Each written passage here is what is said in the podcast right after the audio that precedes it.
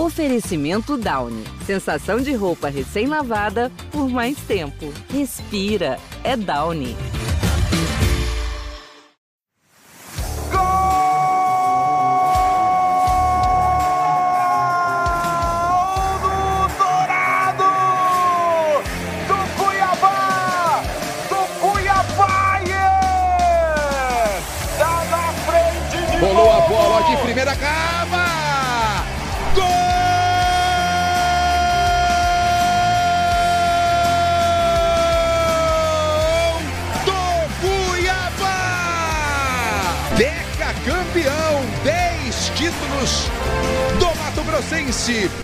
Fala pessoal ligado no podcast GE Cuiabá, eu sou o Jonatas Gabetel, seja bem-vindo, seja bem-vinda a mais um episódio. E nessa semana vai ser um pouco diferente. A gente entrevistou o vice-presidente do Cuiabá, Cristiano Dresch, que falou diversos assuntos. E já que a janela de transferências do Brasil terminou no início dessa semana, vamos começar falando sobre os reforços. O clube fez três contratações nessa janela: o meia Gabriel Pirani, o atacante Daverson e o lateral esquerdo Sid Clay. Cristiano fez uma avaliação sobre a movimentação do Dourado no mercado. É, a gente acompanha o mercado todos os dias, né? Eu acho que não adianta você trazer quantidade, né? Você tem que trazer qualidade.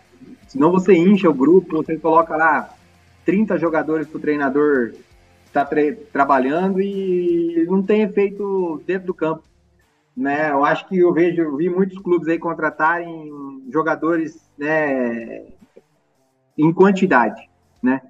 Eu, eu vejo assim um clube que se reforçou bem, foi o Fortaleza, conseguiu trazer grandes jogadores, é, mas fez um investimento muito grande, né? Tá, assumiu um risco alto, né? E tirando o Fortaleza, os outros clubes, né? Que que que estão ali na, na, na, na, região da tabela que Cuiabá tá, acho que focaram mais na quantidade. É, eu, eu vejo assim os três jogadores que nós trouxemos é, muito qualificados, né? O Pirani, um jogador que ano passado jogou 60 jogos no Santos, é, o Davidson, né, já falamos, não precisa falar. Sid Clay, um jogador que veio do, do da Europa, né, estava no, na, na, Grécia, no PAOK, é, era do Dinamo, né, da, da Ucrânia. É, já jogou no Corinthians, já jogou no, no Atlético Paranaense, um jogador que também é, as pessoas, o mercado do futebol conhece muito bem. Então, vejo assim, que a gente não trouxe uma quantidade grande de jogadores, é, tentamos né, é, uma ou duas situações que a gente acabou não conseguindo concluir, mas é, é, a gente conseguiu se reforçar com qualidade. E a gente tem também aí hoje um time, nosso time B, vamos dizer assim, que está fazendo uma campanha muito boa no Campeonato Brasileiro de Aspirantes. É, a gente tem aí o volante que foi promovido para o time principal, que inclusive jogou contra o Fluminense, que é o Denilson. Então a gente tem muita coisa boa aqui em casa também, né? Não é só a gente pode né, olhar, olhar mais para dentro do que a gente tem hoje né? O Lucas Cardoso, outro jogador que vem treinando com a equipe principal já tem algum tempo. É, é, e tem outros jogadores também interessantes no nosso time, nesse time B que, que a gente acha que em algum momento vão poder nos ajudar. O dirigente falou especificamente sobre o Daverson, contratação mais badalada do clube para a temporada. Eu acho que ele, com certeza, não é, ele não é o salvador da pátria, né?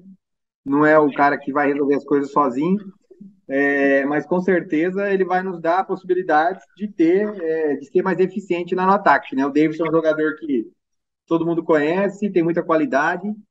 É, é um jogador que eu tenho certeza também que vai mexer não só com, com, a, com a torcida, como ele já tem mexido, mas também com o nosso vestiário. Né? Um cara sanguíneo, um cara para cima, um cara que tem um alto astral todos os dias dentro do clube. É, é, sim, aí eu vejo, a gente vê sim que ele vai nos trazer é, um, uma, uma, uma, condição melhor, né? Em, nos jogos ali, da gente ter um cara que consiga fazer os gols. O Cuiabá também tentou contratar os meias Pablo Cepelini e Guilherme Castilho, mas as negociações acabaram não sendo concretizadas. O Cristiano começa falando sobre o uruguaio e depois cita o caso do Castilho. É, esse jogador, ele estava no Penharol, ele estava emprestado pelo Cruz Azul do México. É... Ele conseguiu rescindir o contrato dele lá no México, ele ficou livre. E a partir do momento que ele ficou livre, ele está pedindo para os clubes que, que têm interesse nele comprarem o passe dele. né? É um jogador, já é um jogador de 31 anos, né? A gente não vê a viabilidade de você comprar o passe de um jogador de 31 anos. E essas notícias vazaram lá da do próprio Uruguai, né? Num, num, porque essa notícia ninguém sabia, acho que a notícia, esse vazamento veio de lá e o mercado, né? O, o staff do jogador às vezes gosta de vazar notícia para forçar em outro lugar o negócio dar certo e acaba usando, né? O Cuiabá nessa situação. Então é, é a gente vê, vê essa situação dessa forma. É um jogador, é um grande jogador, é um jogador que se conseguisse, se a gente conseguisse trazer para o Cuiabá, iria nos, nos ajudar muito, mas financeiramente a gente não vê viabilidade econômica de você comprar o passe de um jogador de 31 anos. Não, o, negócio, o Castilho, o Castilho, o negócio não deu certo por um desacordo é, na comissão do empresário. Né, a gente foi uma negociação que a gente conseguiu acertar com o Atlético Mineiro antes do Ceará. A, a, a condição de pagamento que o Cuiabá propôs para o pro, pro Atlético Mineiro era melhor do que a do Ceará, porém a comissão que o empresário vai receber do, do Ceará é melhor do que a que o Cuiabá ofereceu para o empresário. Foi esse o motivo que a gente não conseguiu trazer o jogador para cá. A diretoria recebeu propostas por jogadores importantes do elenco. O vice explica que recusou essas ofertas que vieram principalmente do mercado internacional. É, a gente conseguiu. Né? Esse ano nós, nós tivemos é, vários jogadores tiveram procura aqui. João Lucas, PP. PP a gente teve um assédio muito pesado. É, Valdívia, Marlon, é, Joaquim, muito. Eu ver aqui. Tivemos de outros jogadores também. Então, assim, a, gente, a janela não foi, não está sendo fácil para o Cuiabá, é, mas nós conseguimos segurar todos esses jogadores aqui, né? Tivemos propostas boas, boas, né, por esses atletas. Então, é, é, eu acho que isso aí é o, é o, é o, é o essencial, né, que a gente precisa é, fazer para conseguir dar uma tranquilidade para o treinador, né? E para o grupo também, né? Então, assim, a gente teve um assédio grande de vários jogadores esse ano é, é, do mercado internacional, Europa, Ásia, é, é, mundo árabe, né? E a gente conseguiu manter todos aqui. Algumas peças no elenco têm contrato válido até o fim do ano, como Marlon, Valdívia, André, entre outros. O vice do clube comentou sobre possíveis renovações e falou sobre o caso de Alisson, que está emprestado pelo Vila Nova com opção de compra. Ah, acho que está muito cedo ainda, né? Nós estamos no meio do campeonato. É, eu acho que, é, com certeza, uma, é, o futebol, o segredo do sucesso, um da, uma, das, uma das coisas que te traz o sucesso é a continuidade, né? É você manter as pessoas, os atletas, a comissão técnica, todo mundo que trabalha dentro do clube, o mais tempo possível dentro, da, né, dentro do, do clube. Então, é, com certeza, a gente vai ter, é, no momento certo, a gente vai pensar nisso. Está muito cedo, o Alisson tem oscilado, né? Ele tem começado, agora você falou, foi muito bem no Campeonato Mato Grossense, mas o Mato Grossense não tem não tem, não é referência para a gente decidir se vai comprar um jogador desse ou não. Ele precisa continuar, né, tentar ter uma regularidade dentro da equipe para a gente chegar no final do ano e tomar essa decisão. Cristiano Dresch também avaliou o trabalho do técnico Antônio Oliveira. No comando da equipe há 13 jogos, o português tem quatro vitórias, três empates e seis derrotas. Não, o Antônio nós já conhecemos ele do, do Atlético Paranaense, né? Ele tinha feito um trabalho muito bom lá. É... A forma, né, com que ele trabalha, né, é muito, é uma, é, é uma forma com que o clube, é o jeito que o clube gosta, né, é uma, é uma comissão técnica que vive, vivencia o clube, né, de uma forma bem intensa, né, eu digo assim, ele, o trabalho, a chegada do Antônio foi muito boa, né, a gente teve assim no primeiro jogo de comando deles aqui, a gente ganhou do Corinthians, a gente teve, né? É, o que eu acho que sai um pouco do, do, do, padrão foi essa sequência ruim que a gente teve de três derrotas seguidas, né? Mas é, eu acho que assim, é, hoje em dia o, o, futebol brasileiro eu vejo que ele em pouco, nos últimos anos, dois anos, três anos, ele teve uma evolução tática muito grande. Né, eu acho que a, a presença dos, dos treinadores uhum. estrangeiros no Brasil, ela, ela fez com que os treinadores brasileiros procurassem evoluir e a gente tem uma evolução tática hoje dentro do campeonato. Né, o campeonato brasileiro, é, o nível dele vem subindo bastante. É, eu acho que o tático e técnico também individual dos atletas, a gente, eu, eu vejo o campeonato desse ano no nível muito bom, né?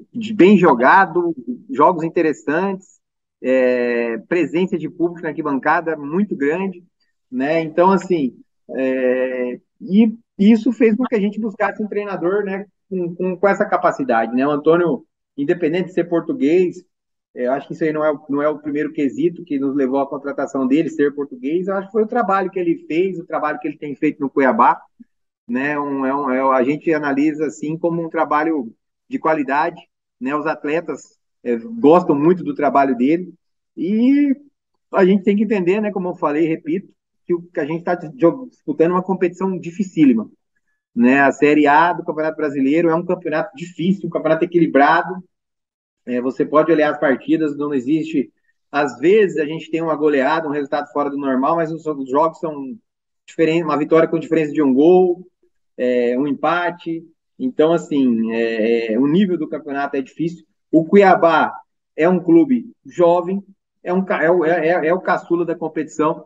Em muitos momentos a, a camisa pesa, né? A, a, gente ser um clube do Mato Grosso é, é algo que é uma dificuldade que a gente tem que superar todos os jogos né? Então, assim, é, a gente está construindo uma história dentro do campeonato, né? Eu vejo a torcida às vezes reclamando, mas assim, a gente tem que ter um pouquinho mais o pé no chão, entender é, é a competição que a gente está disputando, entender que a gente está construindo uma história, né? E ter um pouco de paciência, né? E, e com, com, com o clube, às vezes, com os atletas, com o próprio treinador, né? Porque o, nós acreditamos no trabalho que, que vem sendo feito, né? E a gente acredita que a gente vai ter essa, essa, essa regularidade dentro da competição é, é, num prazo muito curto aí.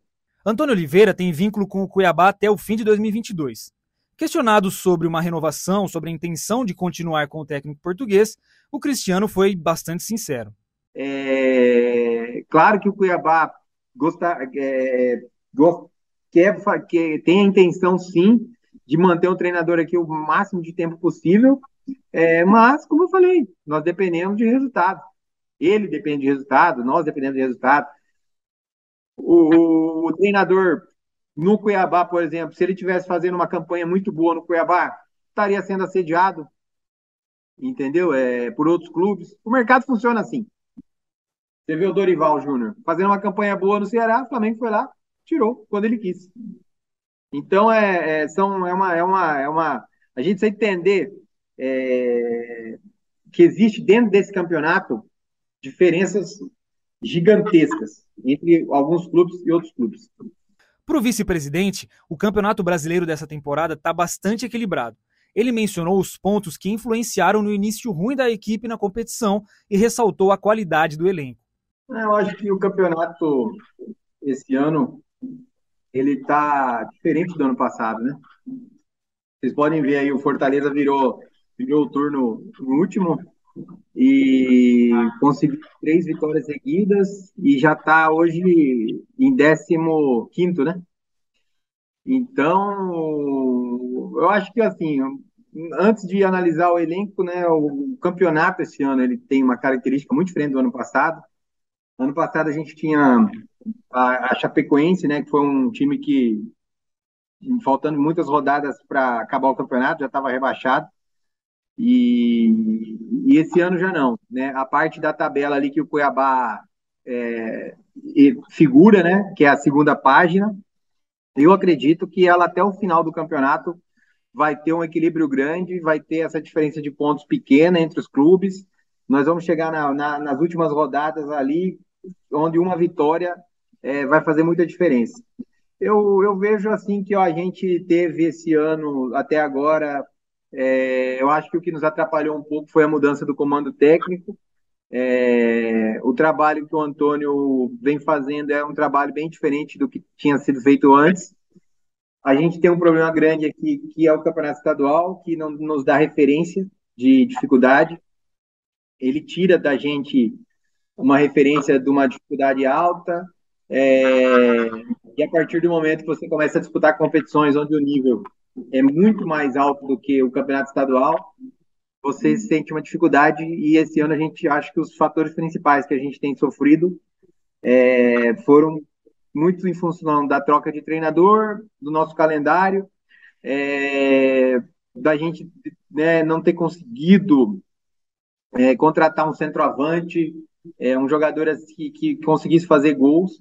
Né? Se vocês verem aí os jogos do Cuiabá, os últimos jogos, a gente tem é, tomado, perdido de uma. Os jogos que nós perdemos, nós perdemos por um placar mínimo. Em alguns jogos até jogando bem, é, na, digo assim, na maioria dos jogos jogando bem, mas perdendo em alguns momentos. E o que, que eu, a análise que a gente faz é que falta aumentar a nossa capacidade de fazer gol. Né? A partir do momento que a gente conseguir fazer mais gols, eu acho que a gente vai conseguir resultados melhores dentro do campeonato. E, e eu avalio o nosso elenco como bom. Né? Nós temos um elenco bom, é, qualificado. Né? Se a gente comparar aí com as equipes que estão brigando pela mesma coisa que o Cuiabá briga, nosso elenco é muito bom, não deixa nada a desejar. E, e eu confio né, nessa evolução que a gente vem tendo desde a chegada do Antônio e que ela vai continuar e a gente vai conseguir começar a ter uma sequência melhor de resultados. Se o time principal tem dificuldades na Série A, o Cuiabá tem se destacado nas categorias de base. Conseguiu a classificação para a Copa São Paulo de 2023, foi vice-campeão de um torneio nacional no Sub-16 e garantiu a melhor campanha geral da primeira fase do Brasileiro de Aspirantes. Cristiano explica o projeto do clube na base a longo prazo e fala sobre os planos para a formação de jogadores. Então, a, então, a, a, o projeto de categorias de base do Cuiabá já começou quatro anos atrás, né? Não é de agora. É, a gente vem, né, trazendo, melhorando ano a ano as nossas condições, né? A gente trouxe esse ano o Pedro Ismania, que é o coordenador da base, que é um cara que tem muita experiência, é um cara que tem um perfil de trabalho que a gente gosta. É, nós, a gente tem né, a gente, o nosso centro de treinamento, é, que teoricamente a gente inicialmente falava que seria da base, e hoje em dia o profissional usa mais que a base. Ele, a gente acabou de terminar o segundo campo, estamos com dois campos prontos, vamos começar mais uma, vamos começar as benfeitorias agora, ainda esse ano lá. Então, assim, como eu falei, um clube de futebol, é, a construção dele é demorada, não é do dia para a noite. E esses resultados que a gente tem tido agora esse ano, é, depois de três anos, conseguimos a vaga na São Paulo, estamos fazendo uma campanha excelente no Sub-23, fomos lá em, em, Macaé, no Rio de Janeiro, disputar uma competição Sub-16 contra as melhores bases do Brasil, ficamos em segundo lugar, perdendo para o Flamengo por 2 a 1 é, tiramos, eliminamos Palmeiras, Fluminense, Grêmio, então, assim, é, é, fomos em Santa Catarina também disputar uma competição Sub-13, fizemos a campanha ótima, até por coincidência o Palmeiras não vou falar que entregou o jogo, mas colocou o time reserva num jogo que era decisivo para nós e acabaram perdendo e o Cuiabá não classificou. Então, assim, tem muita coisa, tem muita coisa boa na nossa categoria de base.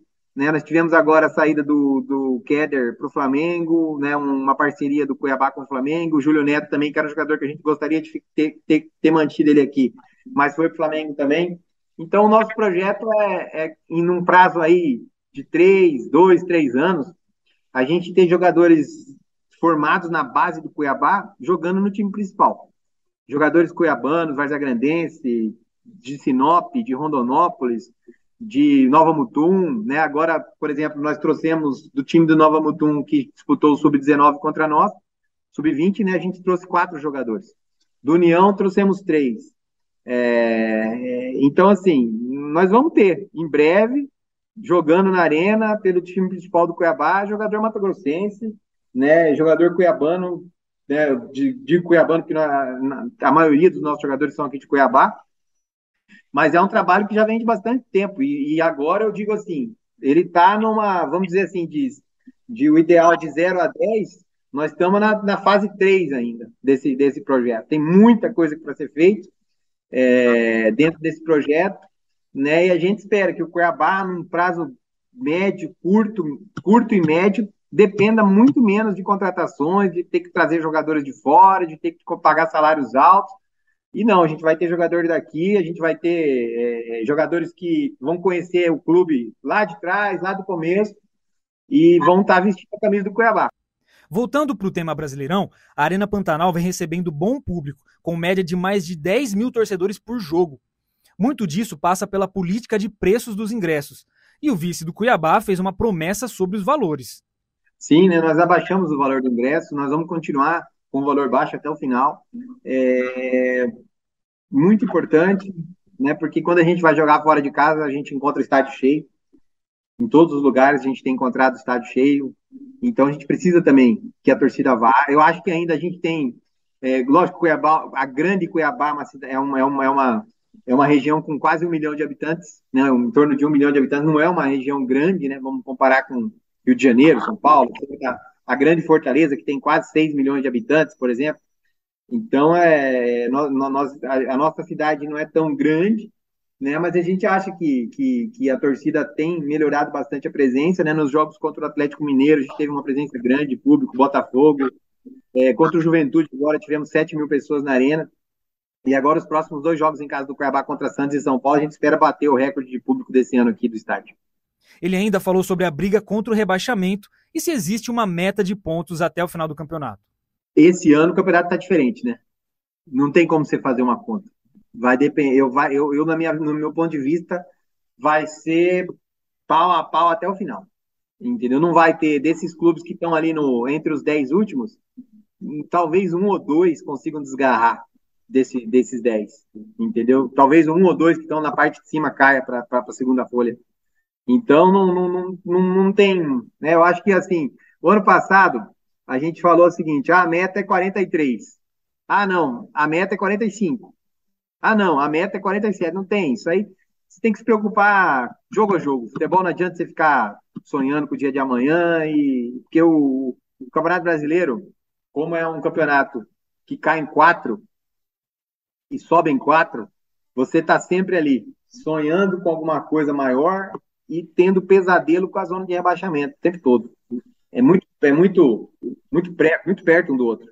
A distância é, é muito próxima. Então é a meta nossa é, eu, a experiência ensina, né, que você tem que focar suas energias é, sempre pensando no próximo, na próxima partida.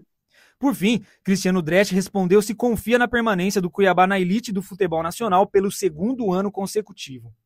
Claro, o Cuiabá, a história do Cuiabá, para quem conhece ela, nunca foi. A gente, todas as nossas conquistas foram difíceis.